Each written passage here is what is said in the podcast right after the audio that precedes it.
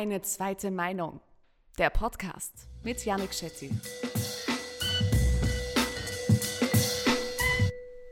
Herzlich willkommen zur zweiten Folge meines Podcasts Eine zweite Meinung. Heute geht es um große Themen wie Kapitalismus, Kommunismus, Vermögensteuern, Erbschaftssteuern, also um ganz grundsätzliche Fragen und ganz große Fragen, die uns als Gesellschaft betreffen. Und ich freue mich, dass ihr heute wieder dabei seid.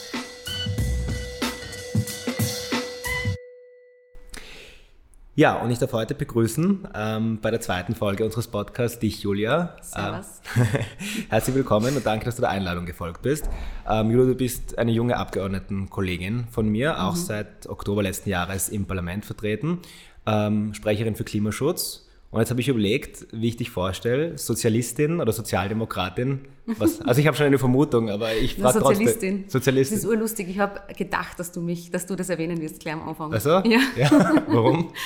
Das ist so ein Neos-SPÖ-Gespräch, oder? Es, es, liegt ein bisschen auf der Hand. Okay, und warum Sozialistin? Und nicht, weil eigentlich ist ja, ich kenne jetzt die Geschichte der SPÖ nicht in- und auswendig, aber es mhm. war ja bewusste Entscheidung, auch irgendwann zu sagen, wir sind Sozialdemokratinnen und Sozialdemokraten und nicht Sozialisten, weil weil, das wäre meine Folgefrage, weil dem ja auch diesen Begriff ja auch sozusagen historisch was anderes innewohnt. Warum, warum hast ja, du diesen die, Fortschritt nicht mitgemacht, den die, den die SPÖ gemacht hat? Also die SPÖ hat sich einmal dazu beschlossen, sich umzubenennen. Meine politische Heimat, die sozialistische Jugend, hat diesen Schritt ja nie getan. Mhm. Das heißt, das ist ja nie zur Debatte gestanden, weil letztendlich Sozialismus, was bedeutet das für mich? Eine Demokratisierung aller Lebensbereiche. Mhm. Und dazu stehe ich auch. Ich bin der Meinung, dass wir derzeit in einem wirtschaftspolitischen System leben, wo eine kleine Gruppe an Menschen ständig profitiert, die Mehrheit nicht. Und ich bin der Meinung, dass dieses Wirtschaftssystem nicht demokratisch funktioniert. Mhm. Und das würde ich gerne ändern. Und würden das nicht alle Sozialdemokratinnen von sich auch behaupten? Mhm. Ich glaube, dass die Sozialdemokratie vor allem in den 90er Jahren ähm, begonnen hat, auch auf den Markt teilweise zu vertrauen. Quasi der Markt wird das schon regeln, aber ich glaube, gerade jetzt in der Zeit der Corona-Krise haben wir gesehen, dass das nicht der mhm. Fall ist, dass du einen starken Staat brauchst, der eingreift, um auch ganz viele Menschen zu schützen und zu helfen und ihnen ein gutes Leben zu ermöglichen. Mhm. Weil ich habe das schon immer so verstanden, so die Abkehr vom Sozialismus hin zu einer Sozialdemokratie, ähm, weil man da auch ein bisschen die sozialistische Idee mit einem demokratischen System auch vereinen wollte, oder? Weil ich schon glaube, dass der Sozialismus, wo es ihn gegeben hat, eigentlich mit Demokratie sehr schwer vereinbar ist, unabhängig von diesen ideologischen Forderungen, die du hast. Aber ist es nicht ein bisschen auch ein Widerspruch, den Sozialismus, so wie er auch als Begriff historisch geprägt ist, mit Demokratie in Einklang zu bringen, unabhängig von den Forderungen jetzt, die du hast, von den inhaltlichen? Ich glaube, du hast diesen Begriff jetzt mit ganz viel aufgeladen, was ich nicht unter Sozialismus verstehen mhm. würde. Ich verstehe ein nicht demokratisches System, wo es Spitzelwesen gibt, was Unterdrückung gibt, mhm. was keine freie Meinungsäußerung gibt, nicht als Sozialismus. Das mhm. ist einmal ganz, für mich ganz wichtig. Sozialismus muss immer ein Mehr an Freiheit sein, ein Mehr an Demokratie sein und so verstehe ich diesen Begriff. Wir sehen derzeit, dass die Art und Weise, wie wir produzieren, wie wir Produkte auf den Markt bringen, wie wir damit handeln, was wir damit anrichten auch, ähm, dass das nicht demokratisch bestimmt wird, sondern tatsächlich ganz wenige Menschen sehr viel Macht und sehr viel Vermögen in ihren Händen halten. Mhm. Und ich glaube, das ist was, was wir dringendst ändern müssen. Wir sehen eine ganz große Schieflage. Wir sehen immer mehr Menschen, auch in Österreich, verlieren eigentlich an Wohlstand, während trotzdem weiterhin eine kleine Gruppe den Wohlstand weiterhin einheimst. Mhm. Und dieser Wohlstand wird nicht gerecht verteilt. Und er, wird aber, er kommt aber zustande durch die Arbeit von ganz vielen. Aber die, die den Wohlstand dann tatsächlich ernten, sind einige wenige. Und mit diesem System wollen wir brechen. Gut, ja, da sind eh sehr viele spannende Schlagworte dabei, ja. wenn, wir, wenn wir sicher noch drüber reden. Ähm, also Sozialistin, Klimaschutzsprecherin ähm, der mhm. SPÖ.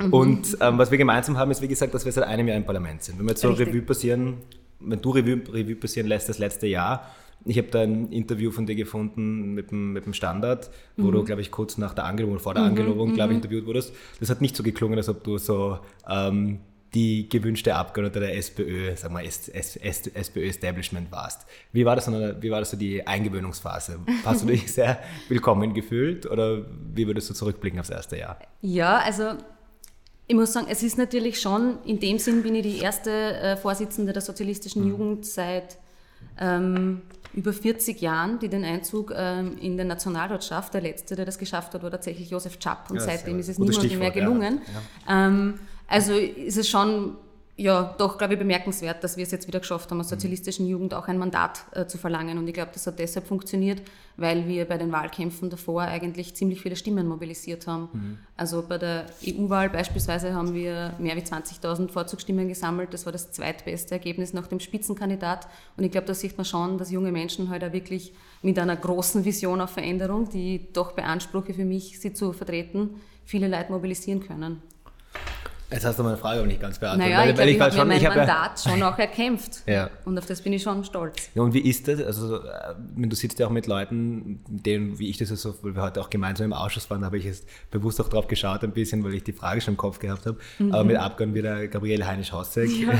gemeinsam Seite an Seite. Ja. Ähm, das scheint ja jetzt ganz gut funktionieren, aber die hatte dich ja, glaube ich, wann 2013, 14, irgend sowas herum noch von der Bühne gehauen. Also da war ja schon auch eine andere auch ein, ein anderes Verhältnis da, oder? Zu, zu Spitzenpolitikerin der SPÖ.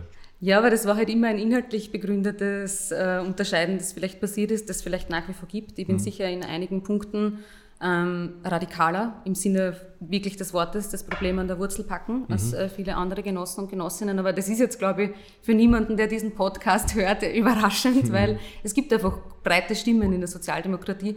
Und ich muss auch sagen, was jetzt wirst du wieder sagen, ich beantworte deine Frage nicht, aber ich habe das auch jetzt in den letzten Wochen sehr zu schätzen gelernt, weil es ist extrem schwierig mit der ÖVP in einer Koalition zu sein. Und ich mhm. weiß aber, dass aus Sozialdemokratie man sich intern da immer große Debatten geliefert hat und das auch kundgemacht hat, wenn es wirklich Unverständnis gibt ähm, und auch Kritik ausgesprochen wurde. Ja was jetzt beispielsweise, wo ich mir wirklich denke, es ist sehr spannend, wie unterschiedlich die Mitgliederstruktur der SPÖ und der Grünen ist, mhm. wo es kein einziges Wort der Kritik öffentlich gegeben hat, mhm. wo mir das in meiner Partei schon immer zugestanden ist und erlaubt war. Und ich meine, wir haben eh nicht danach gefragt, wir haben es getan, wenn wir geglaubt haben, es ist richtig. Aber das ist schon ein großer Unterschied, der mir jetzt in den letzten Wochen auch bewusst geworden ist. Ja, und auch, glaube ich, im Verhältnis zur ÖVP, oder? Also ich finde, die ÖVP war sicher nicht immer so, da gab es auch intern viel Diskussion. Aber so wie die ÖVP jetzt ist, also da gibt es immer das Gefühl, bei solchen Themen jetzt wie bei der Aufnahme der geflüchteten Kinder aus Moria, meine, da weiß man, dass sie nicht alle in der ÖVP einer Meinung. Aber das nach außen hin, ja, ein paar Bürgermeister, okay. Aber wenn wir uns ehrlich sind, ist es schon alles sehr gestreamlined, der, die Meinung. Und ich finde auch, dass es etwas, ist immerhin die SPÖ noch die zweite ähm, verbliebene Volkspartei, wenn man so will, ja zumindest mhm. ähm, mittelgroße Partei, dass es schon eine ganz andere Qualität ist. Und das hat man vielleicht damals nicht so gesehen in dieser rot-schwarzen Regierung, weil es oft als Streiten wahrgenommen wurde, genau. war auch mühsam, aber man erkennt vielleicht später auch den Wert daran, oder? Genau. Dass es eine Meinungsvielfalt auch geben. Man lernt schon immer wieder dazu in, ja. in diesem Job, oder ich weiß nicht, wie du das siehst. Ja, ja auch, also gerade dieses erste Jahr, ähm, muss ich sagen, mit, mit, mit, mit Corona war natürlich überhaupt, ja. hat's, äh, war einerseits natürlich auch eine spannende Erfahrung, das miterleben zu dürfen müssen, wie auch immer, oder? Weil man einfach sehr spannende Phasen des Parlaments mitbekommen hat. Mhm. Aber ja, ich glaube auch, das wird noch Jahre Learning by Doing sein. Ja. Also, man kommt immer wieder drauf auf Sachen, genau. die man so noch nicht ähm, gehört hat. Du hast ein gutes Stichwort genannt, Josef Chapp nämlich, wollte mhm. ich dich mhm. auch fragen. ähm, ist es ein Vorbild? Willst du so werden wie Josef Chapp? Oder okay. jetzt nicht auf ihn bezogen, aber ich glaube, du weißt, auf was ich hinaus will. Also ähm, das war der letzte, ich habe das jetzt nicht zum Kopf gehabt, aber der letzte der, ähm, Vorsitzende der sozialistischen Jugend, der es ins Parlament geschafft hat. Und ich glaube, das würde er wahrscheinlich auch über sich sagen, oder? Dass er jetzt, dass jetzt die letzten Jahre, die er im Parlament war, vielleicht nicht mehr so viel von dem da war, was am Anfang in ihm ge gebrannt hat. Ja, ich glaube, dass ähm, das ein tatsächlicher Knackpunkt ist, wenn irgendwann, wenn es nicht mehr brennt, so wie du jetzt gesagt mhm. hast, dann ist es, glaube ich, eh der Punkt, wo man, also Sesselkleber, Sesselkleberin in, einer, in, in der Politik zu haben, ist natürlich immer ein Problem. Aber wenn du mir jetzt die, die Frage stellst, quasi, wie würde ich mir gern in ein paar Jahrzehnten äh, in mhm. den Spiegel schauen können, dann schon so, dass ich, dass ich zu diesen großen Grundsätzen, von denen ich immer rede, da gestanden bin. Mhm. Das ist sicher das Ziel. Mhm. Und das, was du jetzt gesagt hast, das habe ich eh, war glaube ich eh in diesem, in diesem Standard-Interview, wenn das Feuer nicht mehr brennt, sollte man gehen. Ja. Das ist etwas, was mich auch sehr stark beschäftigt, irgendwie, weil wir halt auch sehr jung da in ja. dieses System voller Privilegien auch eingekommen sind, oder? Das muss man, darf man auch aussprechen. Ja, also es ist ein sehr, ein unglaublich gut bezahlter Job und darüber hinaus auch mit wahnsinnig viel Privilegien verbunden. Ja. Und glaube, wenn man so jung reinkommt, ist man, glaube ich, gut beraten, sich auch die Frage zu stellen, ähm, wie, wie da die Zukunft in diesem System ausschaut, für einen selber auch, oder? Ja. Hast du die beantwortet für dich? Also würdest du sagen, würdest du so weit gehen und sagen, XY Jahre und nicht weiter? Oder? Na, und ich finde, also ich glaube, es gibt wirklich Politiker, Politikerinnen, die haben auch mit 60 noch ein Feuer, dass du denkst, boah, ja, du hast immer noch Dinge, die du wirklich umsetzen müsst, die dir am Herzen liegen mhm. und dann passt es auch. Und dann gibt es andere Personen, wo man sich vielleicht denkt, vielleicht äh, ist das vorher nicht mehr so erbrannt. Das, oder das ist jetzt auch über Parteigrenzen hinweg, glaube ich, halt generell eine Frage. Und das Wichtigste ist, dass man sich selbst, ich glaube, die Frage, die man sich stellen muss, ist, spürt man den Schmerz? Also ist, haben wir ein Gefühl für die Arbeitslosigkeit, die gerade ist im Land? Haben mhm. wir ein mhm. Gefühl für die vielen Menschen, die in Kurzarbeit sind und auf Gehalt verzichten müssen? Tut uns das immer noch so weh, dass man den Antrieb hat, es ändern zu wollen? Mhm. Dann bist du richtig. Mhm. Und willst du dein ganzes Leben lang in der Politik bleiben? Boah, das weiß ich wirklich nicht. Aber ausschließen würdest du es auch nicht? Es ist schon sehr anstrengend. Hm. Jetzt, jetzt ist es eher mehr so, mir brennt es unter den Fingernägeln und ich kann man, also ich, es gibt einfach so viele Dinge, oder, die hm. man angehen will, so viele Anträge, die man schreiben will, so hm. viele Dinge, die man verändern will. Das war ja auch der Anspruch, ähm, mit dem man kandidiert hat. Ähm, jetzt kann ich mir gerade nichts Besseres vorstellen. Es ist wirklich eine Ehre, hm. ähm, im Nationalrat zu sitzen. Aber ob man das sein Leben lang schafft, Weiß ich nicht. Aber gestern ist auch ein bisschen so, jetzt abseits, das ist ja von einer Partei unabhängig, aber ich finde, das, das, kann man oft auch, also wenn ich mit Freunden rede, so haben die oft wenig Verständnis dafür, die sagen so, jetzt hör auf jammern, da du bist Nationalratsabgeordneter, GBO. Also ich, ich, ich, ich, sehe auch das Positive sozusagen, ähm, also mir macht es ja auch eine große Freude, ja, und so, aber ich finde, was mir schon, da Matthias Streusel hat immer wieder auch so gesagt, Politik ist kein wirklich sehr schöner Ort, ja, also innerparteilich, sowohl innerparteilich als auch mit anderen Parteien, einfach, es sind einfach, es sind, man muss die ganze Zeit Konflikte austragen, es ist einfach auch, ja, ähm, sehr viel Zynismus vorherrschend. Fragst du dich dann nie, ob es unabhängig von dem, was du erreichen willst, von deinen politischen ähm, Überzeugungen, für dich persönlich, ob du, also ich frage mich das oft, ob ich das mein Leben lang machen möchte, ich weiß nicht. Ob man, wenn ich mir Politiker anschaue mit 60, stimmt, es gibt Ausnahmen, aber die allermeisten sind verbittert und Zyniker. Das ist so meine Wahrnehmung, aber Ja, ich glaube, ich bin auch schon eine Zynikerin. Also, ich glaube, man kann okay. nicht im Nationalrat sitzen oder und wir nicht zynisch ja, werden. Stimmt. Wirklich, da werden Reden gehalten, wo man weiß, es ist reiner Blödsinn, es ist rein machtpolitisch, parteipolitisch motiviert mhm. und die Leute gehen ja trotzdem auf und halten diese Reden. Mhm. Ähm, da stellt es an die Haare auf, aber um vielleicht, womöglich, ich weiß es nicht, eines deiner Vorbilder vielleicht, mhm. äh, zu zitieren, there is no alternative. Und in dem Fall ist ja wirklich kein Alternative, ja, in anderen Fällen schon. Mhm. Aber es wird ja von alleine nicht besser. Mhm. Und gerade ähm, weil, du, weil wir über Sozialistin sein gesprochen haben, quasi das Lied der internationalen so, ähm, sozialistischen Jugend sagt, es rettet uns kein höheres Wesen, kein Gott, kein Kaiser noch Tribun, uns aus dem Elend zu erlösen können wir nur selber tun. Mhm. Und das ist ja, ja ist die Wahrheit. Wir müssen der das Auftrag. schon selber richten. Ja. ja. Okay, aber das ist eh ganz gute, ganz gute Brücke sozusagen von, von, von dem, wie es dir, wie es uns geht im ersten Jahr zu den Punkten, die uns vielleicht ähm, ähm, sehr stark auch trennen, nämlich inhaltlicher Natur. Gibt ja. es hier Sachen auch, die uns verbinden? Vielleicht, aber lassen wir dem jetzt nicht so viel Raum, damit es auch ein bisschen. wir streiten. ähm, ich würde es so unter, dem, unter, der, unter die Überschrift äh, verpacken: Steuer, Verteilungspolitik. Ich glaube, das sind die großen Unterschiede zwischen uns. Oder auch in dieser Radikalität, in, in der du und andere in der SPÖ das auch oft ähm, äh, kundtun. Ähm, ich würde da zwei Punkte, also zwei Forderungen, mhm. auf die sie oft zugespitzt wird, herausgreifen, nämlich die Erbschafts- und die Vermögensteuer. Mhm. Vielleicht auch getrennt voneinander besprechen, weil ich finde, es gibt einen großen Unterschied. Also mhm. ich habe auch eine sehr unterschiedliche Einstellung so, mhm. zu beiden. Ähm, aber ähm, man hört, wenn, wenn, wenn du oder ihr über Erbschaftssteuern redet, äh, redet ähm, Erben haben nichts geleistet, zum Beispiel. Ja? Mhm. Ähm, jetzt macht das wahrscheinlich auf den ersten Blick schon Sinn, aber vielleicht magst du das kurz erklären, warum du das ja. findest um jetzt die Würze hier reinzubringen, ja. würde ich da ja schon in der Grundaussage widersprechen. Ich glaube, uns trennen nicht nur verteilungspolitische, ich meine, ich weiß, was du meinst, ja, ja. aber ich glaube, uns trennt schon ein gewisses Menschenbild, mhm. weil die Idee des Homo economicus, des äh, rationalen Menschen, der alles quasi nach dem abwiegt, was es ihm bringt, was es ihm nicht bringt, der alles rational durchdenkt. Ich glaube nicht, dass, das, dass so Menschen funktionieren. Ich glaube, es gibt zig Beispiele, die bewiesen haben, dass Menschen emotional sind, dass sie was tun, auch wenn es ihnen nichts bringt, aber es trotzdem tun, mhm. ähm, aus gesellschaftspolitischen Gründen, aus welchen auch immer Gründen. Ähm, also ich glaube, da ist schon ganz im Grundsatz eigentlich ein sehr großer Unterschied zwischen uns beiden. Und ja, über die Vermögens- und Erbschaftssteuern können wir gerne reden. Ich glaube, sie sind sinnvoll. Ähm, ich habe mir ein paar Zahlen herausgesucht. Mhm weil wir reden immer über Erbschaftssteuern und über Vermögensteuern und Millionärsteuern losgelöst von dem, was sie eigentlich der Sinn dahinter ist. Mhm. ähm, nämlich was damit umzusetzen, Schulen damit zu bauen, Kindergärten damit zu bauen, Straßen damit zu sanieren. Darf ich da nur einhaken? So weiter, was ja. soll denn damit gemacht werden? Ich habe schon von der SPÖ, wenn man das googelt, Erbschaftssteuer und Vermögensteuer, was alles schon mit Vermögensteuer und Erbschaftssteuer finanziert werden soll. Ja. Einmal ist es Klimaschutz, einmal ist es Bildung, die Unis, also was konkret? Also Entschuldigung, dass ich unterbrochen habe, aber für was, also was ist, was ist Das ist für mich jetzt sehr leicht aufgelegt, weil ich so Klimaschutz. Okay. Okay. Ähm, aber die im OECD-Vergleich ja. hat Österreich besonders niedrige Steuern auf Vermögen. Wir sind einfach wirklich unterdurchschnittlich mhm. im OECD-Vergleich. Das liegt bei uns bei 0,6 Prozent. OECD-Durchschnitt ist 1,9 Prozent. Jetzt mhm. kann man sagen, das ist nicht so viel. Die Zahlen der OECD sagen, es wären 4,8 Milliarden Euro. Also da könnten wir nämlich tatsächlich sowohl Klimaschutz als auch Bildung, als mhm. auch im Gesundheitsbereich viel damit finanzieren.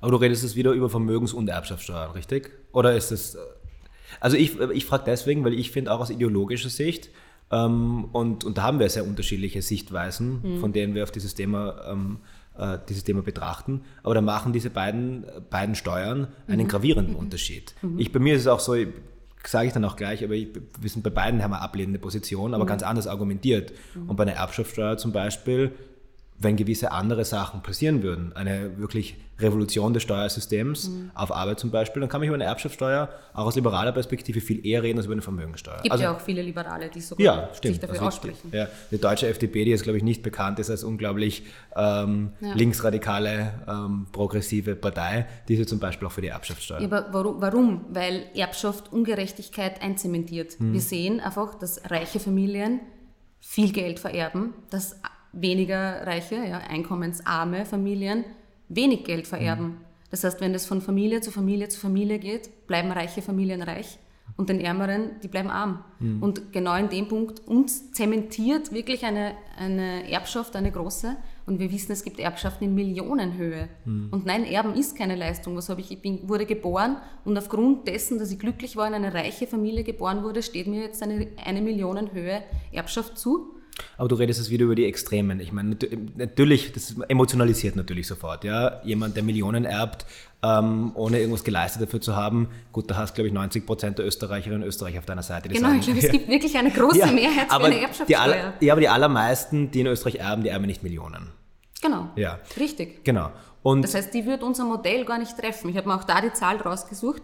Selbst wenn wir ähm, bei einem Freibetrag von einer halben Million Euro mhm dann ähm, beginnen würden, sehr niedrig, also wird mit mehr Geld höherer äh, Prozentsatz, zu Beginn sehr niedrig besteuern, wären wir nur die 5, also die 5% der größten Erbschaften überhaupt besteuern. Mhm. 95% der Erbschaften würden nicht besteuert werden, weil das sind ein paar hundert Euro oft. Das heißt, auch bei der Erbschaftssteuer wäre bei euch ein Freibetrag von einer halben einer Genau, halben und damit mhm. stellst du halt sicher, dass du wirklich nur große Vermögen, die vererbt werden, besteuerst. Mhm. Und dann trifft es überhaupt nicht die Oma mit dem Sparbuch. Ja, ja, das ist eh klar. Nur darf ich da vielleicht auch kritisch nachfragen. Ja. Ich meine, bei der Erbschaftssteuer sind wir, glaube ich, näher beieinander als bei, bei der Vermögensteuer. Mhm. Aber bei der Erbschaftssteuer, die SPÖ oder die Sozialdemokratie, die kritisiert ja auch immer den Egoismus in der Gesellschaft. Ja? Ähm, wenn jetzt ein, ein Mensch sein Leben lang einfach Geld, sagen wir jetzt, wir reden jetzt nicht von den 5 Millionen, sagen wir gerade diese Grenze, 500.000 mhm. Euro. Wenn der sagt, ja, er möchte auch einen Wert schaffen für seine Kinder, für seine mhm. Enkelkinder, denen was vererben, ist es nicht auch etwas, was man honorieren können darf in einer Gesellschaft? Ähm, dass man nicht sagt, dass man nicht zwingt, sozusagen, du verbrauchst bitte dein Geld, bevor du abkratzt, weil wenn du da irgendwas vererbst oder wenn du da über diesen Freibetrag bist, dann kommen wir schon und schneiden da die Hälfte weg.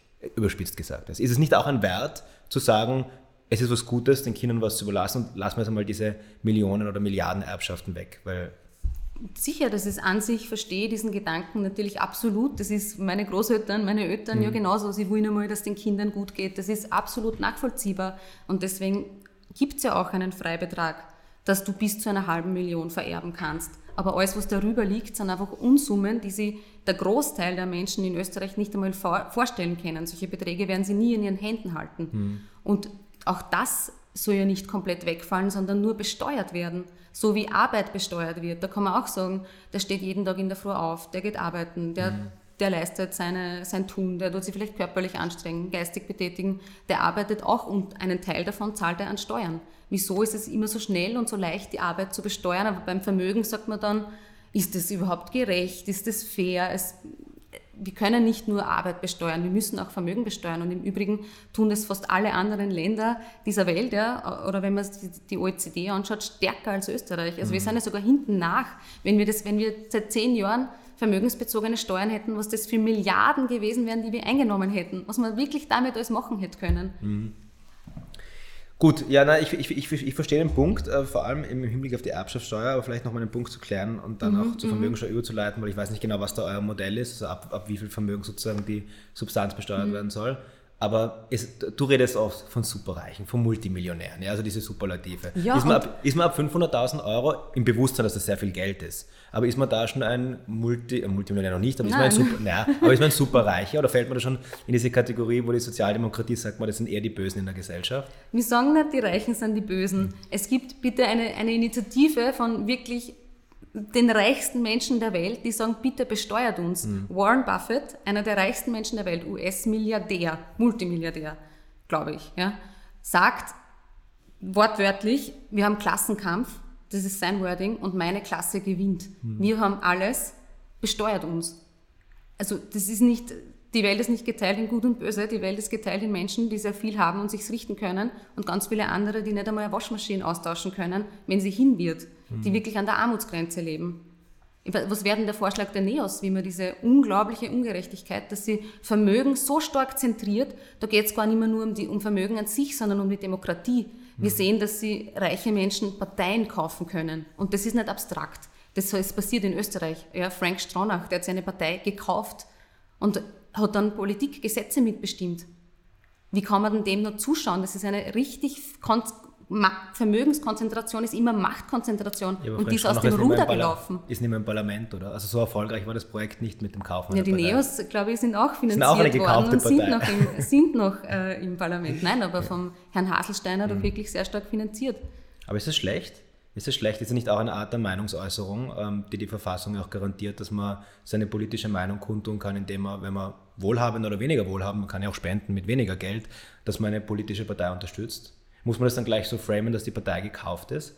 In einem richtigen, in einer wirklich gut ausgebauten parlamentarischen Demokratie sollte es nicht möglich sein, dass der Einfluss von extrem wohlhabenden Menschen so groß ist, dass sie nur aufgrund von dessen, dass sie Geld haben, mehr mitbestimmen können in der Politik. Das sehe ich aus, aus Verfehlung. Ja. Es muss jede Stimme gleich viel wert sein. Und nur weil Heidi Horten unglaublich viel Geld zur Verfügung hat und das der ÖVP spendet, immer gerade 49.000 Euro, dass es ja unterhalb der Rechnungshofgrenze ist, dass ich es nicht veröffentlichen muss. Also passiert de facto fast heimlich.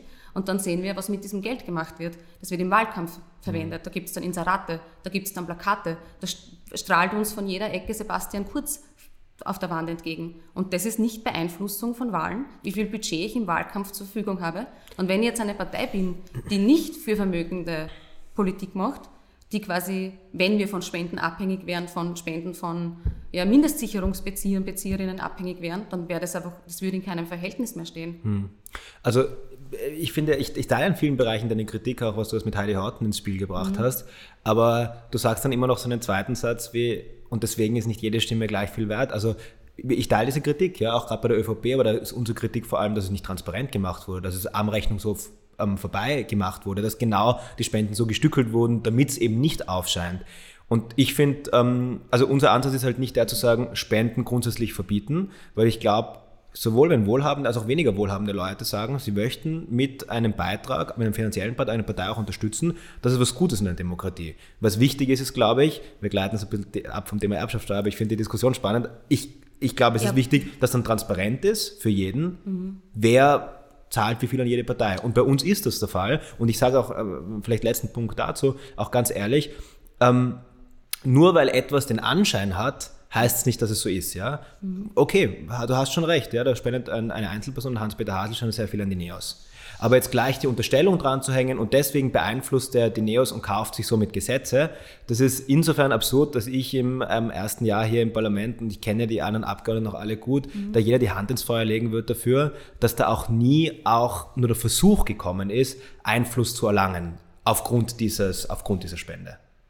Dann glaube ich dir das. Ja. Ähm, sehe es aber trotzdem immer noch als problematisch an, weil ich würde jetzt mit einem Zitat, das wir alle sehr gut kennen, das auf Ibiza ausgesprochen mhm. wurde, ja, die Geldgeber erwarten sich was. Das sind idealistische Menschen oder irgendwas hat der Strache gesagt, die wollen dann Gesetzesänderungen und Steuersenkungen. Mhm. dass mir kann niemand erzählen, dass wenn eine vermögende Person Unsummen an Geld spendet, dass man das nicht auch tut, in dem Glauben, dass dann Politik für einen selbst gemacht wird.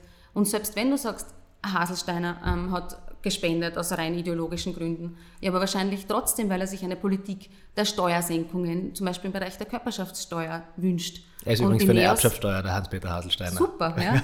Hat sich nicht durchgesetzt. Dich auch noch. ähm, aber das ist ja dann die Politik, die er unterstützt, die ihm dann auch hilft. Mhm. Also wenn, wenn, wenn die Neos morgen die Absolute haben, ihr würdet jetzt, glaube ich, die Steuern auf große Vermögen und auf große Gewinne, Körperschaftssteuer, ihr wollt die ja senken. Mhm. Natürlich hat Haselsteiner was davon, wenn ihr äh, regiert und dann er als ganz konkrete Person daraus profitiert. Mhm. Der hätte auch was davon, wenn er Neos nicht unterstützt, ne? mit, einer, mit einer Spende. Also ja, aber mit seiner Unterstützung kann er dafür sorgen, dass es vielleicht wirklich passiert. Aber dieser Punkt, ich glaube, das ist schon ein sehr wichtiger Punkt in der Demokratie, dass man irgendwie darauf schaut, dass am Ende des Tages das zählt, was ähm, das Volk will. Ja? Genau. Und dass die, dass, die, dass die Stimme bei den Wahlen oder auch im Wege direkt demokratischer Wege, aber dass die Stimme wie du sagst, dass jede Stimme gleich viel zählt. Ähm, das heißt, ich verstehe den Punkt, ja, diese Kritik. Unser Weg ist halt da zu sagen, möglichst viel Transparenz, weil wenn Sachen transparent sind, wenn Spenden transparent sind, dann beugt man ähm, eben diese Einflussnahme vor. Weil ich glaube, wenn wir jetzt irgendwie öffentlich sagen würden, ähm, keine Ahnung, oder wenn wir dann in der Regierung sind und plötzlich häufen sich die Aufträge an die Strabag, ja, also an die Firma vom Haselsteiner, ich meine, ich glaube, dann würde jeder sagen, seid ihr angerannt, aber es gibt ja nicht. Überhaupt nicht. Das passiert doch die ganze Zeit. Wir wissen, dass genau das passiert. Jetzt nicht, nicht die Neos, aber wir wissen. Nein, nein, aber weil es bei uns so transparent Ja, ja, aber bei Ihnen ist es nicht transparent gewesen. Ich glaube, das ist der große, deswegen ist die Transparenz da der Hebel. Nein, es ist der, das Orge ist, dass es passiert. Dass ähm, jemand sagt, ich spende eine Privatklinik in Währing, ich spende der FPÖ eine große Summe an ja. Geld und plötzlich bekommt diese Privatklinik in, in Währing Geld von der Krankenkasse. Aber es war damals nicht transparent, dass der das gespendet hat. Ja, und wenn es transparent ist, sage ich immer noch, bitte, das kann doch nicht sein, dass nur weil die an die FPÖ spenden, die jetzt unsere Steuergelder empfangen. Ja, Agreed, aber es ist ja nicht, also es, es war eben nicht transparent. Ich glaube, sowas gibt einen Grund, warum das im Geheimen gemacht wurde. Aber das heißt, du glaubst, dass die meisten vermögenden Menschen, und es sind ja viele in Österreich, die spenden, ähm, absolut, das absolut nicht tun, gibt es keine Chance, dass die das vielleicht mit dem Hintergedanken spenden, dass sie dann im Gegenzug was bekommen? Ich meine, das ist ja alles, was uns der Ibiza-Ausschuss zeigt. Ja, doch, glaube ich schon. Aber weil es halt im Dunkeln passiert und weil, weil es passiert ohne ähm, dem scharfen Blick von Journalisten, von unabhängigen Medien und von ähm, der Breite der Bevölkerung. Also alles, was wir im Ibiza-Untersuchungsausschuss erfahren, das wusste ja damals niemand. Und es war auch nicht dafür bestimmt, dass es eine breite Bevölkerungsgruppe erfährt. Also ich glaube schon, dass da sehr viel mit dem zu tun hat, wie es passiert und nicht, dass es passiert. Aber darf ich vielleicht noch einen Punkt mhm. aufgreifen, ja, weil ähm, mhm da haben wir einfach ein bisschen anderen, einen anderen Standpunkt. Ich glaube, mhm. dann haben wir jetzt geklärt, so was so die unterschiedliche Sichtweise drauf ist. Aber muss sich da die SPÖ nicht in auch einem Punkt ähm, auch heftige Kritik gefallen lassen oder vielleicht auch von dir als jemand, der da auch kritisch ist innerhalb der SPÖ? Ähm, nämlich was nicht die Spenden von Einzelpersonen betrifft, aber diese Inseratenkorruption, die es ja wirklich gibt. Und die Einzug gehalten hat, vor allem durch die Regierung von Werner Feimann, wo das explodiert ist, war, das hat es davor auch schon gegeben, vielleicht um das kurz zu erklären.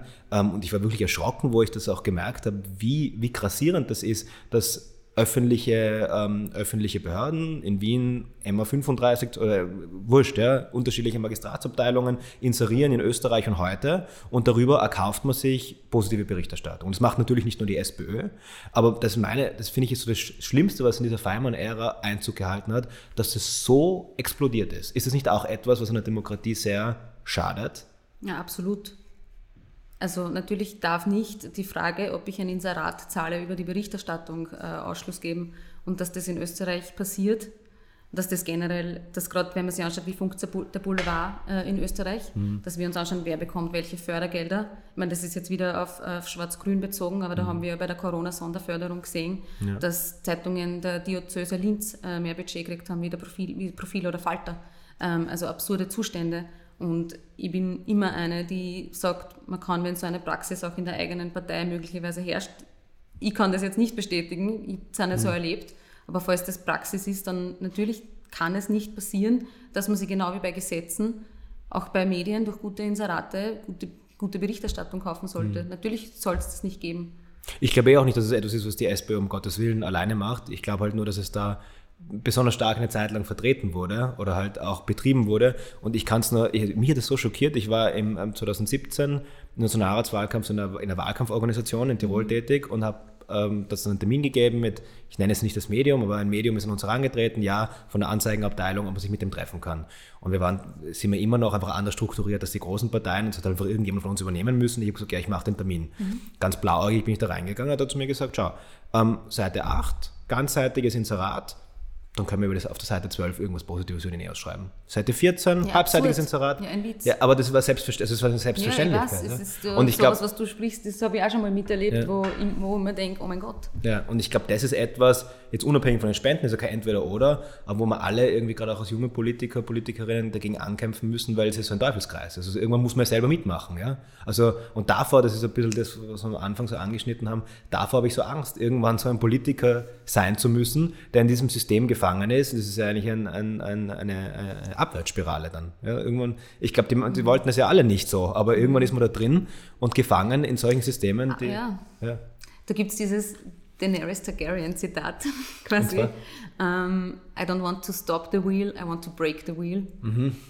Ja, aber das ist etwas, schade, haben wir eine Gemeinsamkeit gefunden. Da kann man wir finden beide das Game of Thrones super. Ja. um, ähm, so, aber jetzt sind wir ein bisschen abgeglitten von der Erbschaftssteuer, Vermögensteuer. Ah, ja. mhm. Also Erbschaft von, der, von, der, Erbschaftssteuer habe ich dir ja schon fast. da hast du mich schon fast. Also ich, ich, ich finde zum Beispiel, also natürlich ist es nicht Neos ähm, Beschlusslage, in der mhm. derzeitigen Situation sage ich halt einfach, gerade weil die Steuern auf Arbeit so hoch sind, ich weiß halt, wie es laufen wird in Österreich. Wir würden jetzt eine Erbschaftssteuer einführen, aber die Steuern auf Arbeit, die würden nicht sinken. Und das wird zu einer Belastung, ja, sicher von Menschen, die halt dann über 500.000 vererben, aber ich glaube nicht jeder, der jetzt 500.000 Euro vererbt, natürlich geht es denen gut, ja, das ist kein Vergleich zu jemandem, der bei Weitem davon entfernt ist. Aber 500.000 Euro, deswegen habe ich davor gefragt, das wird halt auch immer in so ein Licht gerückt, wenn man irgendwo am Stadtrand von Wien ein Haus hat, sich das sein Leben lang erarbeitet hat, ähm, dann wird es in 10, 20 Jahren vielleicht irgendwie diese Grenze erreicht haben, ja, von 500.000 Euro. Das ist es nicht irgendwann, das ist es nicht der Amazon-Chef. Und, ähm, und dem diese Botschaft mitzugeben, zu sagen, hey, erarbeite jetzt mal was, erarbeite dir eine Immobilie, ähm, zahl die ab. Und dann, wenn du dann ähm, irgendwann mit 80 nach sehr viel Arbeit ähm, stirbst, dann darfst du das aber nur zu einem ganz kleinen Teil an deine Kinder vererben, weil wir als Staat schneiden bei wie viel Prozent auch immer mit. Also das finde ich eine, eine ungerechte Botschaft, wenn gleichzeitig die Steuern auf Arbeit hoch bleiben. Das heißt, ich könnte mit einer Erbschaftssteuer, wenn sie auch geschickt umgesetzt ist, schon mhm. leben, wenn wir zum Beispiel die Steuern auf Arbeit radikal senken. Ja. Also, Wer weiß nicht, was, dabei? Eine Flat Tax zum Beispiel, würdest du gut finden?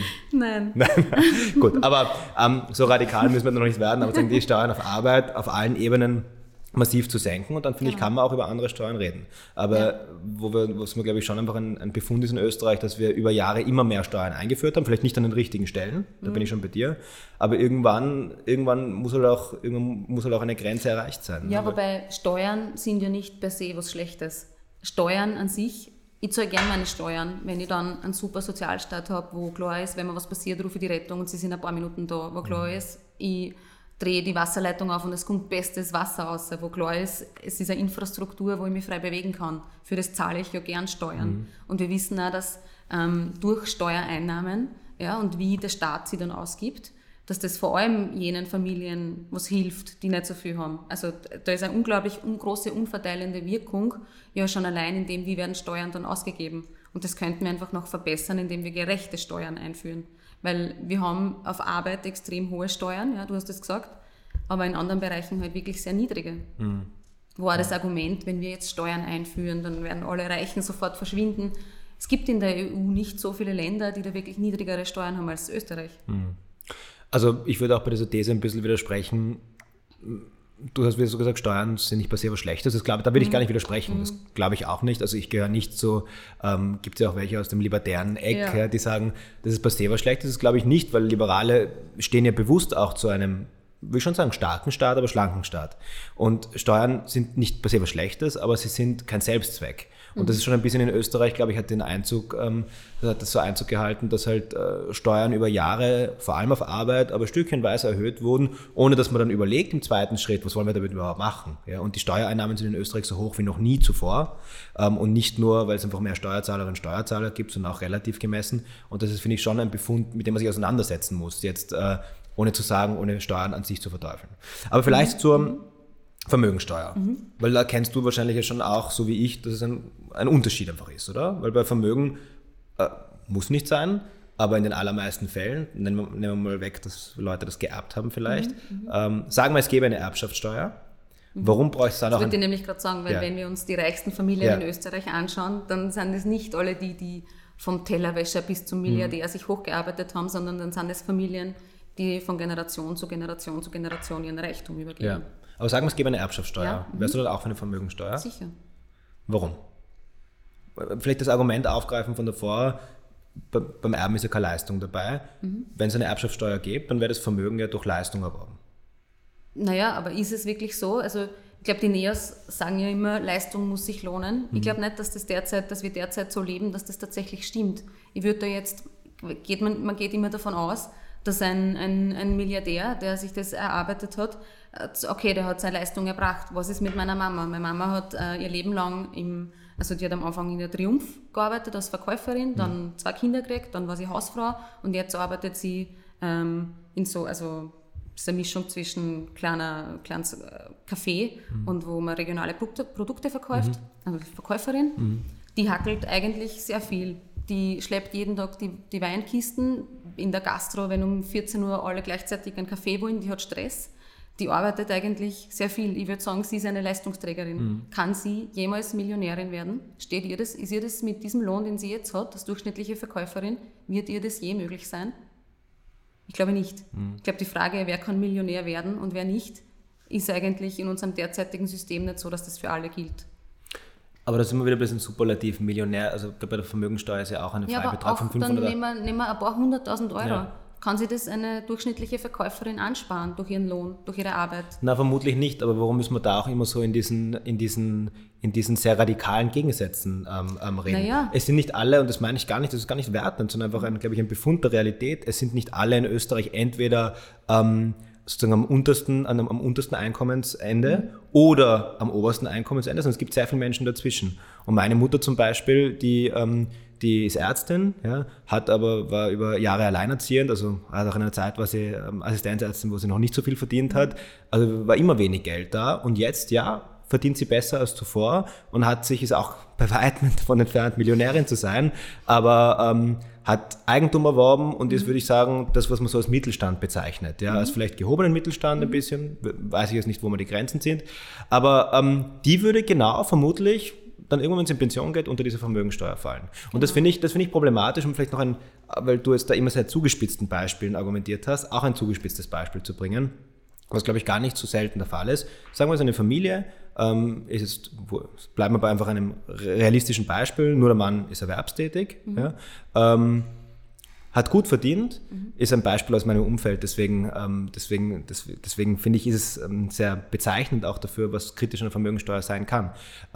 Hat gut verdient, mit 50 arbeitslos geworden. Mhm. Ähm, die haben ein Haus in recht guter Lage, aber es ist keine Villa, sondern einfach ein Haus, haben fünf Kinder und ähm, konnten einige Jahre von dem Ersparten gut leben. Das ist auch ein Privileg natürlich, mhm. keine Frage. Gäbe es eine Vermögensteuer, dann würde jedes Jahr auf die Substanz, auf dieses Haus eine Steuer anfallen, würden Zahlungen anfallen. Und das würde gerade in solchen Fällen, die jetzt, natürlich ist es nicht der Regelfall, aber glaube ich ist auch nichts ganz Ausgerissenes, würde es dazu führen, dass die vielleicht dann das Haus verkaufen müssten. Ja, natürlich wäre das möglich. Aber will man das? Also will man solche Situationen herbeiführen dann? Also in unserem Modell wäre erst besteuert alles, was über einer Million liegt. Das heißt, mhm. eine Million Euro kann man völlig steuerfrei besitzen. Ich glaube, auch von einer Million Euro kann man ziemlich lange mhm ziemlich gut leben, auch als fünf, mit fünf Kindern. Mhm. Das ist einfach so. Also Wie viel Geld über genau? einer Million Euro und alles, was über einer Million Euro liegt, ist ja dann auch nicht weg, sondern wird ja nur zu einem kleinen Prozentsatz besteuert. Mhm. Man glaubt dann immer, alles, was über einer Million liegt, ist weg. Das bleibt ja weiterhin. Mhm. Es wird nur ein Teil davon zur Finanzierung unseres Sozialstaats beigetragen, der im Übrigen einer Familie, wo der Vater arbeitslos ist, als Unterstützung dient. Dann gibt es nämlich das Arbeitslosengeld. Mhm. Genau dafür soll nämlich auch diese Steuer eingehoben werden. Und gerade eine Familie, wenn es die Betroffene ist, die wird, wenn der Vater arbeitslos ist, auf den Sozialstaat angewiesen sein und diesen dann auch fair mit, mit zu bezahlen, mhm. kann, nicht, kann nicht zu viel verlangt sein. Mhm. Gut, also ich, ich verstehe halt, dem wohnt halt ein bisschen inne sozusagen diese Argumentation, weil ich ja davor gefragt habe, gibt in, einer, in einer Welt, wo es eine Erbschaftssteuer gibt. Ja? ja. Dem wohnt halt so ein bisschen inne, dass trotzdem jemand, der sehr viel verdient, ja. das ist einfach, das ist ein bisschen was Schlechtes, das muss man bestrafen. Nein. Und ich verstehe halt nicht, wenn man, wenn man nicht geerbt, wenn man nicht geerbt hat zum ja. Beispiel ähm, und sich auch sehr viel Geld erarbeitet hat, mhm. warum kann man nicht einfach in einer Gesellschaft sagen, ja, natürlich wenn man jetzt nebeneinander stellt, die Verkäuferin oder den Verkäufer und dann jemanden, der 20 Jahre lang in einem, in einem Unternehmen sich hochgearbeitet hat und vielleicht irgendwann sogar im ja, Vorstand war oder wo auch immer, ja? ja. Warum ist es nicht einfach? Gut, ja, dann wir, denken wir das Beispiel zu Ende. Wir haben eine Person, die wenig Einkommen hat, die arbeitet in einem Unternehmen. Der Vorstandsvorsitzende dieses Unternehmens zahlt, zählt zu den bestbezahltesten. Ich habe die Zahlen mhm. hier was ein Top-Vorstandsmanager so verdient. Wie lange, wie viele Tage muss der arbeiten gehen, um das zu verdienen, was seine Angestellte, die vielleicht Putzfrau ist, die vielleicht in der Kantine arbeitet, die irgendwo in diesem Unternehmen ihren Beitrag dazu leistet, dass das Unternehmen läuft. Die arbeitet mit vielleicht genauso hart jeden Tag. Vielleicht putzt die jeden Tag das Klo. Ja. Wie viele Tage muss der Vorstandschef arbeiten, um das zu verdienen, was die Putzfrau oder was die äh, Putzkraft im Jahr verdient? Du wirst es mir gleich sagen. Vier. Hm.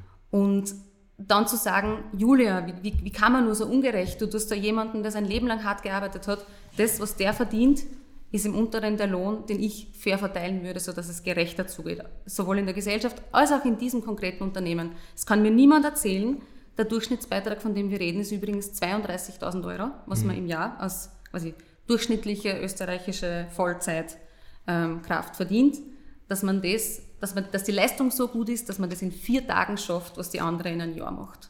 Aber fällt dir nicht auf, dass du da wieder so einen extremen, ähm, dass du einen extremen vergleichst? Der Vorstand, ja, der Vorstandschef oder ein Vorstand in einer Aktiengesellschaft wir wissen alle, dass die wahnsinnig viel verdienen und ja, das sage ich auch ja. einfach so als, als Absurd ich finde es nicht, ich finde es nicht wahnsinnig gerecht, ja, aber, und da kann man drüber reden, aber das ist ja nicht die Realität. Es gibt ganz viele Menschen dazwischen, die, ja. die gut verdienen, genau. die irgendwann auch vielleicht sehr gut verdienen, ja. die aber über ihren guten Verdienst ja auch zu dem, was du einen sehr, ähm, sehr gut ausgestatteten Sozialstaat nennst, ja auch beitragen. Die erhalten nämlich den Sozialstaat und genau. ohne deren Beiträgen würde es auch nicht funktionieren. Die werden auch immer weniger. Der Mittelstand bricht weg in Österreich. Es ja, kann man auch mal hinterfragen. Es spitzt sich zu, zu immer mehr die auf ja. der einen Seite ärmer werden und auf der anderen Seite die vermögender werden. Mhm. Das spitzt sich seit circa 15 Jahren in Österreich, geht die Schere auseinander wieder, mhm. was sehr schlecht ist. Ja, aber ich glaube nicht in diesen Extremen, wie du es immer schilderst. Ja? Also Putzkraft und ähm, Nein, Vorstands, das ist halt der Vergleich. Das ist halt der Vergleich, der sicher das am besten auf den Punkt bringt. Natürlich mhm. ist das zugespitzt, natürlich ist nicht jeder ein Vorstandschef. Aber natürlich verdient eben auch niemand diese, diese Löhne. Mhm. Es ist halt doch einfach eine kleine Gruppe. Und ich glaube, wenn wir die und die ist ohnehin sehr privilegiert, einfach nur um den Prozentsatz bitten, den der Durchschnittsbürger zahlt, die zahlen nämlich mehr Steuern, wenn wir das, uns das durchrechnen. Was hat ein, ein Durchschnittsösterreicher an Vermögen? Was zahlt er an Steuern? Was hat eine extrem reiche Person an Vermögen? Was zahlt die an Steuern? Prozentuell weniger. Mhm. Das ist ja absurd. Mhm. Also da geht es gar nicht darum, dass ich sage, ich fordere jetzt zu viel von dir ein, ich fordere das, was alle anderen schon längst prozentuell zahlen ein. Mhm. Also es ist außer Ruder gelaufen meines, meines Erachtens. Wenn irgendjemand an vier Tagen so viel verdient wie eine andere Person in einem Jahr, das ist ja die Spitze des Eisbergs, aber es zieht sich ja durch. Na, ich finde, dass man es auch hinterfragen muss, dass da anscheinend irgendwas, ähm, da, da stimmt das Verhältnis nicht. Da bin ich schon bei dir. Aber wie gesagt, ich glaube, dass das jetzt nicht, also man kann schon immer diesen Kontrast zeichnen, diesen massiven Kontrast. Sicher. Aber es wird, wie gesagt, also von einer ähm, Vermögensbesteuerung, okay, du sagst jetzt ähm, ähm, Freibetrag eine Million Euro, da habe ich schon ganz andere Modelle von der SPÖ auch gehört, die viel weniger bei 300.000 Euro ansetzen, bei 500.000 Euro. Das hat also, die SPÖ aber nie beschlossen. Okay, wird eh sein, mhm. ja, aber da kursieren auch viele andere Modelle. Dann ist ja wieder die Frage, warum, das ist ein bisschen im Kopftuch, ein ganz mhm. anderes Thema, im Kopftuchverbot, mhm. ja. Ist, da kann man dazu stehen, ja, dafür oder dagegen sein, ja. aber hat es dann wirklich so eine Auswirkung? Und da kann man halt auch ja, fragen, bei dieser genau. Million, ja. wenn der Freibetrag bei einer Million eingezogen ist, Trotzdem wir diskutieren die ganze Zeit drüber. viel Geld, weil es so viel Vermögen gibt. Das ist ja immer der Punkt, dass man sagt, ah, eine Steuer, die nur so wenige Leute trifft, die bringt ja kein Geld ein. Hm. Oh ja, das ist, dort liegt der Reichtum. Und es geht mir nicht darum, irgendjemanden irgendwas wegzunehmen. Überhaupt nicht. Hm ich verstehe das ja, dass man gern viel Vermögen hat. Das ist, ist ja niemand davon ausgenommen. Wir leben ja in einer Welt, die leichter ist, wenn man mehr Geld hat. Ich verstehe, dass man darauf hinarbeitet. Und es muss sich eben Leistung lohnen, das ist klar, aber für alle. Mhm. Und äh, in der Art und Weise, wie wir Leistung beurteilen, das ist nicht mehr rational erklärbar. dass der eine so viel verdient und die andere so wenig. Das muss sie wieder einpendeln. Und mhm. dazu, um diese Gerechtigkeit wiederherzustellen, ist die Millionärsteuer eine Möglichkeit. Gut, passt. Ich schlage jetzt noch die Brücke zu einer weiteren Steuer. Wir müssen ein bisschen auf die, die Zeit vergeht. Ich weiß nicht, du hast keinen Blick auf die Steuer. Uhr. Du hast keinen Blick auf die Uhr, aber eine Steuer möchte ich noch ähm, mit, ähm, ja. mit dir besprechen, weil da ist ein bisschen eine andere Situation. Okay. Weil da wir für die Steuer sind und ihr nicht. Okay. Weißt du, welche ich meine? Nein. Nein? Nein, warte, oder warte mal. Lass mich nachdenken. Ah, das dauert jetzt zu lange. Ja, die CO2-Steuer, Besteuerung Ach von so. CO2. Ähm, ich kann mich noch erinnern, du hast im Wahlkampf mal gesagt, auf einer Schuldiskussion, ich bin deswegen so, mhm. weil ich war schon auf diese Argumentation vorbereitet. Ähm, vorbereitet. dass die SPÖ die einzigen sind, die da nicht, oder halt sozusagen neben den Grünen und uns, dann gibt es schon noch die anderen, die mhm. auch dagegen sind, aber gegen die Besteuerung von CO2 sind. Und hast du gesagt, ähm, ja, die SPÖ ist dagegen, aber ich bin dafür. Hast du dich durchgesetzt mittlerweile bei der SPÖ, was die CO2-Steuer betrifft? Ich weiß nicht, ob ich das so gesagt habe, aber du Nein, verkürzt, ja, verkürzt. Ähm, der Punkt ist nämlich, wir haben schon die Beschlusslage einer CO2-Steuer. Wir haben das auch im EU-Wahlprogramm schon gefordert, mhm. ähm, wo es um die CO2-Besteuerung auf EU-Ebene geht, weil du natürlich sowas sinnvoller auf EU-Ebene einführen kannst und das als österreichisches kleineres Land mit trotzdem sehr vielen Handelsbeziehungen einfach sehr viel schwieriger ist und umständlicher und auch weniger Schlagkraft und Lenkungseffekt haben könnte, als wenn das auf EU-Ebene passiert.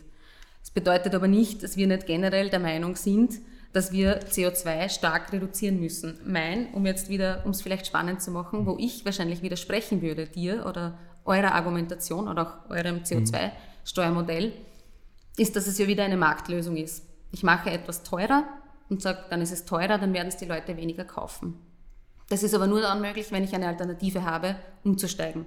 Weil wenn ich keine Alternative habe, das Produkt nur teurer geworden ist, aber ich sonst nichts habe, werde es trotzdem weiter verwenden, ich werde nur mehr zahlen. Mhm. Und wir sagen, dann ist es wieder eine Bestrafung für die Menschen, die ohnehin schon an der Armutsgrenze leben. Aber ihr seid ja für eine CO2-Steuer auf EU-Ebene. Ja, du, sicher, du argumentierst jetzt grundsätzlich gegen Nein, die CO2. ich argumentiere dagegen, dass man glaubt, das ist als solches ein Allheilmittel, weil mhm. wir müssen die Alternative, zum Beispiel den öffentlichen Verkehr. Du kannst, ich komme aus dem Burgenland, es gibt in der Region des Südburgenlandes, da suchst du Züge sehr lange. Mhm. Wenn du sagst, du machst dort jetzt das Autofahren von heute auf morgen teurer, aber es gibt den Bus, den Zug nicht. Es gibt keine Carsharing-Angebote. Ich habe nichts und mein Arbeitsplatz ist aber in Wien, wie für so viele. Dann werden die weiterhin pendeln. Sie werden nur mehr zahlen. Mhm. Und wenn wir wirklich wollen, dass die CO2-Steuer einen Lenkungseffekt hat oder dieses Konzept funktioniert, dann muss es die Alternative geben.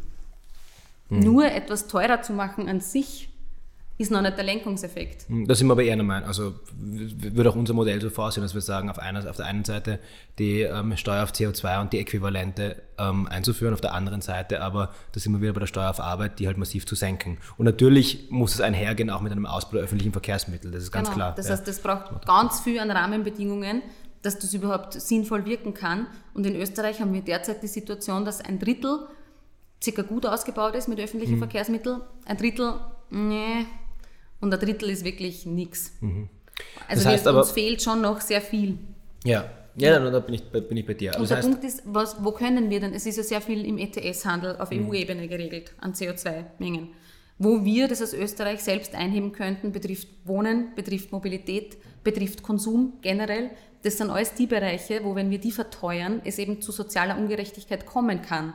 Deswegen muss das wirklich sehr gut sozial ausgewogen durchdacht sein, so ein Modell wo man eben auf der anderen Seite ganz klar Steuern auf Arbeit runter, Steuern auf Vermögen rauf. Wir sehen nämlich schon, dass auch in der Klimakrise die reichsten 10 Prozent deutlich mehr zur Klimakrise beitragen, als das die anderen Einkommensbereiche sind. Mhm. Also auch die Klimakrise wird ja nicht von allen gleich verursacht. Mhm. Also unter so, einen, unter so einem Konzept würde ich sagen, kann das Sinn machen. Auch in Österreich oder nur auf europäischer Ebene? Dann kann das auch in Österreich Sinn machen. Mhm. Okay. Aber halt, das muss wirklich sozial ausgewogen sein. Ja, ja. Ähm, ja, vielleicht noch, bevor wir zum Abschluss, äh, bevor wir zum Abschluss kommen, ähm, vielleicht noch eine letzte mhm. grundsätzliche Sache weg von, von den Steuern. Ähm, ich glaube, das über im Übrigen auch. Ich, ich merke es halt nur oft so im mhm. Alltag, weil wir, äh, im, wenn wir miteinander zu tun haben, im Umweltausschuss zum Beispiel, mhm. dann halt oft die gleichen oder mhm. ähnliche Positionen haben zumindest. Mhm. Aber ich glaube auch, dass uns Fundamentales unterscheidet. Mhm. Ähm, nämlich auch nicht nur was das Menschenbild betrifft, sondern auch, ähm, wie wir als Staat, wie wir den Staat organisieren wollen. Ja? ja. Und ähm, da hast du, glaub, ich glaube, äh, korrigiere mich, wenn ich da falsch liege, ähm, auch schon immer wieder gesagt, es sollte das Ziel sein, der Sozialdemokratie den Kapitalismus zu überwinden. Richtig. Ja, richtig. Und ähm, ähnliche Aussagen sind das auch in ja auch. Das ist ja der Sinn, warum man warum unter anderem sich gegründet hat. Ja, genau. Ja. Ähm, und, ähm, und auch zum Beispiel die deutsche Linke Sarah Wagenknecht sagt, sie ist für eine Marktwirtschaft, aber ohne Kapitalismus. Da sagen dann andere in der Diskussion, das ist wie ein vegetarischer Schlachthof. Also wie ist denn das? Ich kann wie, wie, mir schon, also ich glaube, es ist, ich kann, ich kann nicht, selbst Karl Marx hat gesagt, dass quasi der Sozialismus von denjenigen Menschen erkämpft werden muss zu der jeweiligen Zeit, wo er entsteht. Mhm. Also selbst Karl Marx hat nicht gesagt, der Sozialismus wird genau so und so und so und so ausschauen und so und so wird es funktionieren, weil er gewusst, das ist ein, ein, quasi ein Kampf, der im Gehen entsteht und wo man immer jeweils, was möglich ist, halt da ansetzen muss. Ähm, ich kann mir vorstellen, dass es marktähnliche Instrumente in einem Sozialismus gibt. Warum mhm. nicht? Mhm. Und würdest du es dann auch so, so bezeichnen wie die Sarah Wagenknecht, also eine Marktwirtschaft ohne Kapitalismus? Mm, nein. das heißt, das Ziel wäre, weg von einer Marktwirtschaft zu kommen, sondern in einem sozialistischen Staat zu leben, wo es marktähnliche Elemente noch gibt.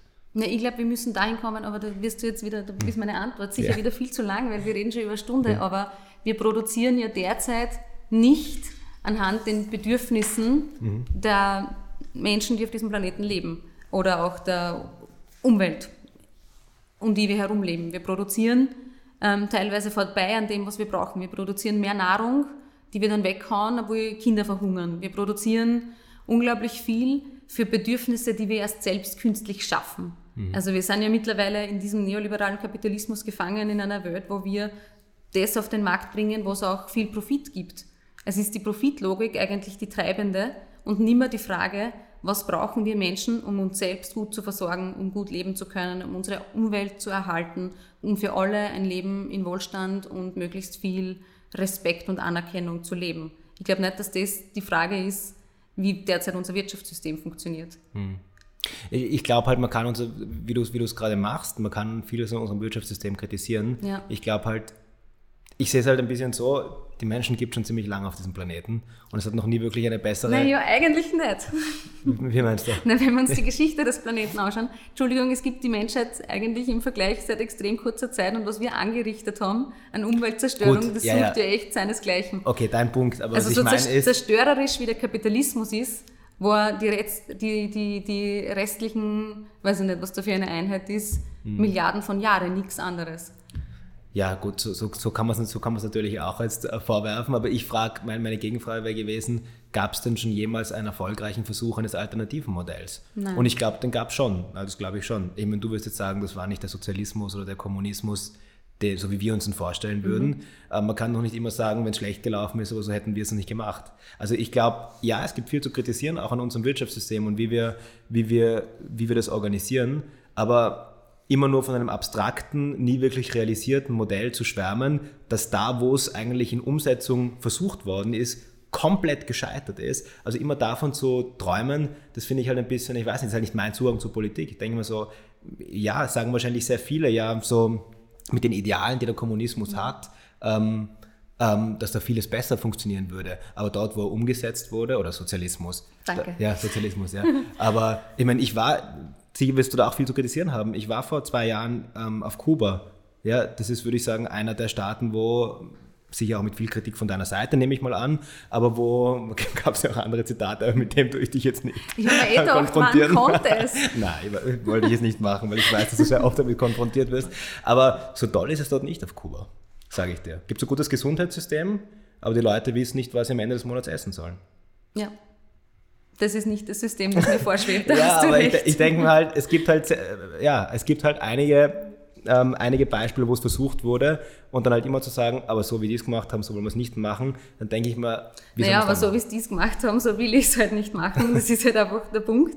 Ähm, ich glaube, uns schwebt was anderes vor und prinzipiell quasi große, großen Träumen nachzujagen, würde jetzt nicht als was Verfehltes, wenn es nur das ist, ja, wenn man sich nur zusammensetzt und immer nur von der Zukunft äh, selber diskutiert im kleinen Kreis und dann wird sie nichts verändern. Mhm. Es gibt aber auch dieses bekannte Zitat, äh, die Philosophen haben die Welt nur interpretiert, es kommt darauf an, sie zu verändern. Mhm. Und äh, dem liegt ja quasi meine Ideologie auf, auf, dem fußt alles auf. Ich will eh nicht nur von der Zukunft träumen, ich will es eh gern Schritt für Schritt für Schritt umsetzen. Und es ist mir auch bewusst, dass das Schritt für Schritt für Schritt funktionieren muss und auch nur funktionieren kann, wenn die Mehrheit der Gesellschaft das auch will. Mhm. Also da geht es ganz viel um Überzeugungsarbeit, um Mehrheitsfindung. Aber ich glaube schon, dass es an sich, ich denke mir eher mehr gegenteilig, wenn ich das nur für meine eigene Partei beantworten kann, wann war die SPÖ wirklich erfolgreich, wann hat man die größten Meilensteine überhaupt errungen, nämlich den Sozialstaat, den Acht-Stunden-Tag, den sozialen Wohnbau, das freie demokratische Wahlrecht, die Republik.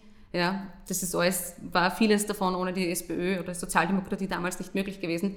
Nichts von dem hat man umgesetzt, indem man in kleinen Schritten gedacht hat oder in kleinen Rädchen gedreht hat. Die haben wirklich gesagt, mhm. sie träumen von einer anderen Gesellschaft und sie haben sie möglich gemacht. Mhm. Es ist schon sehr viel Kraft in einer Vision. Das glaube ich auch, aber einfach die Entwürfe, es ist halt äh, in, in der Praxis wo diese Visionen umgesetzt wurden oder versucht wurden umzusetzen, hat es halt eigentlich nie, ich weiß nicht, ob du ein positives Beispiel kennst, nie wirklich geglückt. Das heißt nicht, dass man nicht weiter daran festhalten kann. Ich sage nur die Wahrscheinlichkeit, dass es so viel besser funktioniert, als wie es derzeit funktioniert, vom grundsätzlichen System her, ja. ist halt beschränkt. Aber wir können. Und das, das, was du sagst, das begegnet mir ja ganz oft. Ja. ja. Ist ja nicht so, dass ich das. Aber dann gibt es dieses äh, lustige Denkspiel. Ähm, Kannst du dir vorstellen, dass die Welt einmal untergeht, dass wir es mit der Klimakrise so weit getrieben haben, mhm. mit mit Kriegen, mit nuklearen Waffen, dass die Welt einmal untergeht? Hm. Das kannst du mir vorstellen. Okay, kannst du dir vorstellen, dass wir nicht im Kapitalismus leben? Sagen ganz viele Nein. Und das ist schon absurd, dass wir eher bereit sind, das Ende der Welt uns vorzustellen, als ein nicht kapitalistisches System. Jedes System ist vom Menschen gemacht und kann halt auch anders ausschauen. Okay, weil du der Gast bist, lasse ich dich mit diesem Totschlagbeispiel ähm, sozusagen zum inhaltlichen Abschluss. Ähm, ganz zum Ende, ich weiß, du musst weiter. Trotzdem vielen Dank, dass obwohl es heute ähm, knapp war, du musst zum Zahnarzt, glaube ich, noch. Deswegen lasse ich dich gleich weg. Haben wir noch ganz, also ich finde Wordrap ist immer so ein, ähm, mhm. ein blödes Ding, aber fünf kurze Fragen. Mhm. Ähm, du kannst sie gerne, auch musst du nicht in einem Wort beantworten. Also okay. Also kannst du gerne ein bisschen ähm, ein, zwei Sätze sagen, aber möglichst kurz beantworten. Wir haben sehr viel über SPÖ-Positionen gesprochen. Gibt es mhm. eine Neos-Position, wo du sagst, da stimme ich absolut überein? Viele. Zum Beispiel? Ich glaube, wir haben in der Drogenpolitik eine ähnliche Ansicht, was um einen größeren Bereich zu nennen, wo man denkt, also im Bildungsbereich, glaube mhm. ich, könnten wir gute Reformen gemeinsam machen. Mhm. Das würde mir Spaß machen. Mhm. Glaube ich auch. Da finde ja. ich die NEOS-Position nämlich wirklich spannend und gut. Super. Ähm, was eine Tätigkeit als Abgeordnete ganz anders, als du sie vorgestellt hast? Oder ist alles so wie erwartet? Nein, meine allererste Ausschusssitzung war ich voll nervös vor meiner ersten Wortmeldung. Ich gedacht, ich mache eine Wortmeldung im Ausschuss. Mhm. Ja. Umweltausschuss, oder? oder Nein, das war, da war, da war ich nicht einmal Mitglied, das war, ähm, da hat mir der Kai Angreiner einfach komplett eingeritten und mhm. hat gesagt, ah Julia, mach du gleich die Wortmeldung. ich war eigentlich nur zum Zuschauen. Ähm, und da war ich wirklich nervös gewesen und dann habe ich gesehen, okay, die, die, Debatten verlaufen so. Das war bei mir auch so, weil ich bin eigentlich eingesprungen in, ähm, im Budget, also beim mhm. Finanzausschuss, ja, mhm. ähm, und der Blümel war da mhm. und ich habe dann, es war ist ja nicht mein Ausschuss eigentlich, und dann ist, hat, hat der Referent mir gesagt, ja, stell noch die Frage und ich war total verunsichert ja. und dann habe ich gemerkt, dass der Blümel noch weniger Ahnung hat als von mir, als ich bei der Beantwortung, dass es wieder okay war. Ähm, Dritte Frage, hast du mittlerweile Krieg der Welten gelesen? Nein. Vielleicht erklärst du kurz, auf was die Anspielung. Ja, ich habe meinen, meinem ersten Tag als Vorsitzende bin ich auf einmal habe ich elf Interviews mit Tageszeitungen geführt, mitten im Auto. Wir waren am Weg zurück aus Graz und ich bin komplett Fragen gefragt worden, auf die ich überhaupt nicht vorbereitet mhm. war, zu meinen Eltern, zu meinem Lieblingsbuch und ich war so, oh mein Gott, was soll ich sagen? Ich, ist echt, ich weiß nicht, das waren meine ersten Interviews und mein Pressesprecher sagt, Krieg der Welten und ich sage, ja, Krieg der Welten. Und dann war das die Überschrift des Artikels. ja, voll, habe ich gelesen. Okay, also immer noch nicht gelesen, no. aber ich, ich kann es auch nicht empfehlen, ich habe es ich auch noch nicht gelesen. Ähm, die vorletzte Frage hast du eigentlich schon beantwortet, wo du dich in 20 Jahren siehst, immer noch in der Politik. Ich glaube, das ist offen. Wo siehst dich du? Ich weiß es nicht. Ja, nicht mehr in der Politik. Okay. Ja. Aber wo, kann ich dir nicht sagen. Mhm. Gut, und dann vielleicht noch eine Frage, die ähm, über unseren Tätigkeitsbereich hinausgeht. November Wahl in den USA. Wer gewinnt? Donald Trump oder Joe Biden? Derzeit? Also, wenn es so bleibt wie jetzt, machen die Demokraten genau dieselben Fehler wie beim letzten Mal. Und ich würde sagen, Trump. Ich hoffe, dass sich das hm. noch dreht. Und der Fehler ist? Der Fehler ist, dass man überhaupt nicht es sind einfach ein paar zentrale Swing States in den mhm. USA für das Wahlergebnis auch diesmal wieder verantwortlich. Mhm, genau. Und wenn man sich dort die, die, Interessen und die Themenlagen anschaut, sieht man, dass die Demokraten schon wieder am Punkt vorbei mhm. sind und Trump das teilweise besser abholen kann. Ja, dann schließen wir da mit einer tristen Gemeinsamkeit, weil ich auch auf Trump wetten würde. So? Würde, ja. ich, würde ich auch wetten, wenn ich wetten müsste, aber es ist, glaube ich, sehr trotzdem ein sehr offenes Rennen. Ähm, werden wir sehen. Vielen Dank dir, Julia, fürs Dabeisein, ähm, über die Parteigrenzen hinweg diesen Austausch zu suchen. Das ist auch die Idee dieses Podcasts, also ähm, äh, kontroverse Diskussionen zu führen, weil ich glaube, das macht unsere Demokratie auch aus. Vielen Dank, dass du dabei warst. Danke für die Einladung und fürs Organisieren. Ich finde auch, das ist wirklich, eigentlich sollten wir sowas öfter machen, uns über Parteigrenzen hinweg zusammensetzen. Also wirklich danke und generell auch danke für die Zusammenarbeit auch im Ausschuss. Du hast das vorher angesprochen. Ich finde auch, dass wir da wirklich gut zusammenarbeiten. Super. Sehr gut. Danke euch fürs Dabeisein heute. Und bei der nächsten Folge darf ich jetzt schon ankündigen einen ganz besonderen Gast, nämlich den ehemaligen NEOS-Vorsitzenden und NEOS-Gründer Matthias Strolz. Ich freue mich außerdem über euer Feedback zu dieser Sendung und überhaupt zu diesem Podcast und freue mich, wenn ihr auch in Zukunft dabei bleibt.